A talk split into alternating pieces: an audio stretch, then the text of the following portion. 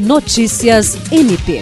O Ministério Público do Estado do Acre recebeu nesta segunda-feira, 26 de setembro, a visita institucional dos policiais que atuam no projeto Patrulha Maria da Penha, da Polícia Militar do Estado do Acre, que vieram conhecer o Centro de Atendimento à Vítima e o Núcleo de Apoio e Atendimento Psicossocial, a fim de estreitar as parcerias já existentes com o MPAC a equipe foi recebida pelos coordenadores administrativos do CAV na Terra, Otília Amorim e Fábio Fabrício, respectivamente. A subcoordenadora da Patrulha Maria da Penha, Tenente Priscila Siqueira, falou sobre o objetivo e a importância da visita. Ela destacou que a patrulha foi criada para dar efetividade ao cumprimento das medidas protetivas e que estão sendo lançados novos desafios para a prevenção. Jean Oliveira, para a Agência de Notícias do Ministério Público do Estado do Acre.